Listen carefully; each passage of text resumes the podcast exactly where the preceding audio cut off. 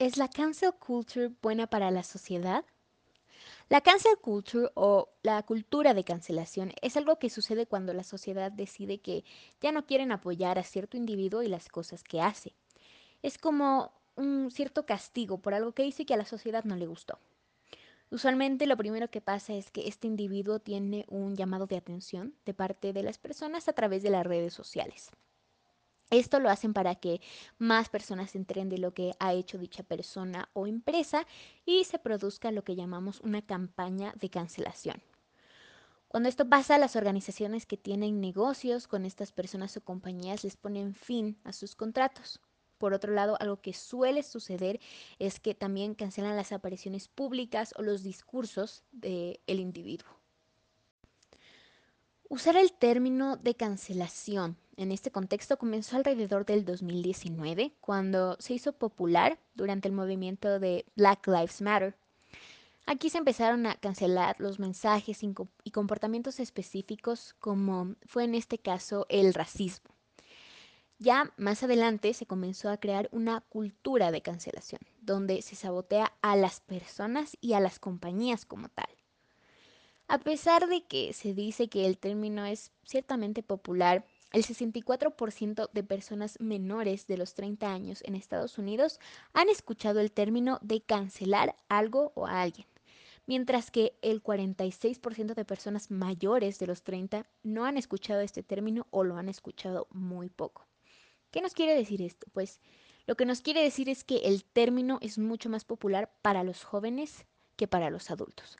Por lo que esto puede ser una prueba de que los jóvenes son los que lideran los movimientos de cancelar a una persona o a una compañía. Las personas más afectadas por el canceling culture son las celebridades y las personas que están relacionadas con el mundo político. Sin embargo, Personas comunes como los que trabajan en relaciones públicas pasan por este tipo de situaciones también. Las compañías de cancelación no siempre tienen éxito, ya que no siempre todo el mundo piensa que es correcto cancelar a algo o a alguien. Por ejemplo, en julio del 2020 se discutía mucho sobre si se debería cancelar al director ejecutivo de Goya Foods, llamado Robert Unani, porque apoyó a Trump en una iniciativa de algo que no era bueno para la comunidad hispana. Es por esto que muchos líderes latinos y gente latina querían sabotear los productos de esta compañía y cancelarlos, pero mucha gente pensó que esto no era lo correcto. Lo más probable es que esta gente haya sido gente no hispana y es por esto que la campaña de cancelación en este caso nunca sucedió. Existe un gran debate sobre si el cancel culture es algo bueno o es algo malo. Por un lado, mucha gente apoya la libertad de expresión y cree, que hay que respetar a cada persona y las opiniones que cada persona tiene. Sin embargo, muchas personas piensan que es importante, de cierta manera, castigar a las personas por sus actos y tienen como objetivo terminar la carrera o terminar con la, la reputación de ciertas personas o compañías. La cultura de cancelación tiene varios pros y varios contras. Algunos de los pros son que nos permite que haya una rendición de cuentas sobre la falla en el sistema judicial. Es decir, que las personas comunes como nosotros eh, hacen que haya cierta justicia en temas que no han tenido la importancia que se les debe dar y esto lo hacen a través de las campañas de cancelación o las protestas. Además de esto, otro pro es que se les da una voz a las personas que no tienen tanto poder en el mundo. Usualmente personas como famosos, políticos y gente conocida son las que tienen más voz eh, y más voto sobre otras personas.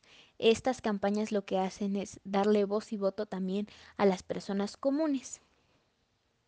Por otro lado, la canceling culture eh, trae conciencia a la sociedad y logra hacer cambios sociales, eh, como por ejemplo ya fue dicho que Black Lives Matter, que es un movimiento contra el racismo muy, muy grande que sucedió hace un año, hizo que el racismo fuera cancelado, o sea, fue afectado por la canceling culture. Y por último, la cultura de cancelación tiene otro pro, que es que es una buena táctica utilizada en el movimiento de derechos civiles. Por otro lado, algunos de los contras de la cultura de cancelación son que hace que el online bullying sea más grande. Con esto se puede decir que incita a la violencia y a las amenazas en línea y esto puede tener repercusiones muy graves en las personas que están siendo canceladas a través de las redes sociales. Por otro lado, algunas personas piensan que la cancelación y las culturas de cancelación eh, no son productivas, son una pérdida de tiempo y no ayudan al cambio social. Esto quiere decir que a pesar de que las personas critican y intentan hacer un cambio, esto no tiene ningún resultado positivo. Por último, un contra es que promueve la intolerancia en las sociedades democráticas. ¿Qué se quiere decir con esto? Esto dice que es algo que hace que nuestra cultura básicamente excluya sistemáticamente a cualquiera que no esté de acuerdo con nuestros puntos de vista, es decir, no respetamos las opiniones de todo el mundo. Lo que se puede concluir de esta información es que básicamente la cultura de cancelación o la canceling culture sí ha ayudado a mantener cierto respeto y orden en temas como el sexismo y el racismo, y esto definitivamente ha sido beneficioso para millones alrededor del mundo. Sin embargo, como ya fue dicho antes, esta cultura de cancelación em, se llega a convertir en un tipo de bullying eventualmente y se ha probado que la canceling culture ha causado muchos problemas en la salud mental de los individuos que han sido afectados por estas campañas. Esta campaña hace que estas personas se sientan solas y aisladas en un sentido social. Y estas situaciones pueden llegar a causar efectos secundarios como ansiedad, depresión y hasta incluso impulsos de suicidio.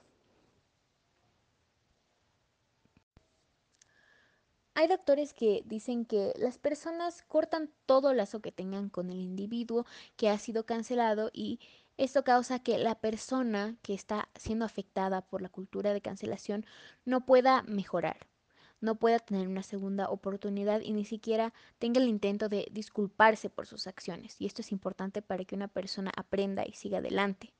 Es por esto que algunas personas de la sociedad creen que está bien que las personas tengan sus límites, sus creencias y sus opiniones. Por supuesto, están en todo su derecho. Sin embargo, no está bien defender y juzgar a una persona o compañía para que cambien sus creencias o su forma de pensar.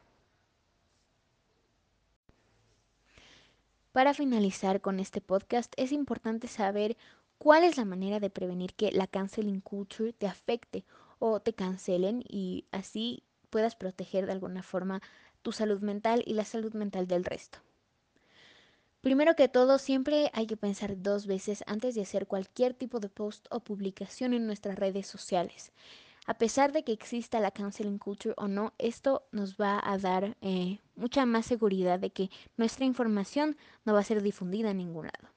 Intentarnos subir cosas a nuestras redes sociales cuando estemos emocionales nos puede ayudar a prevenir este tipo de situaciones y de cierta manera no ser muy impulsivos y no terminar eh, siendo afectados por la cultura de cancelación.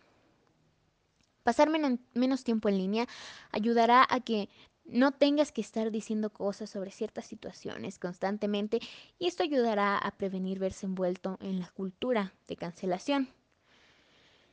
Por último, si la cultura de cancelación ha sido inevitable y algún individuo está pasando por eso en algún momento, lo ideal es que estén en contacto con otras personas para no sufrir los efectos secundarios mencionados hace un minuto, que eran ansiedad, depresión e incluso impulsos de suicidio.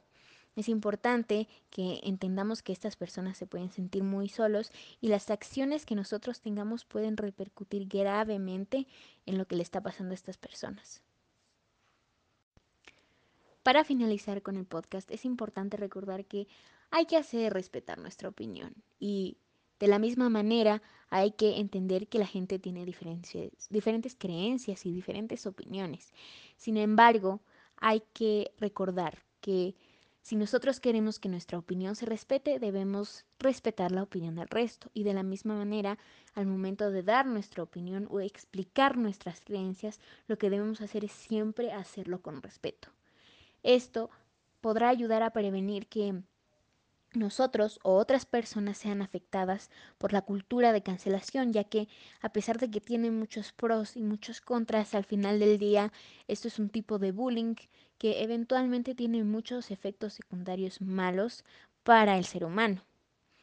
Es importante recordar que hay que hacernos respetar, pero también debemos respetar al resto, seamos o no parte de una campaña de cancelación.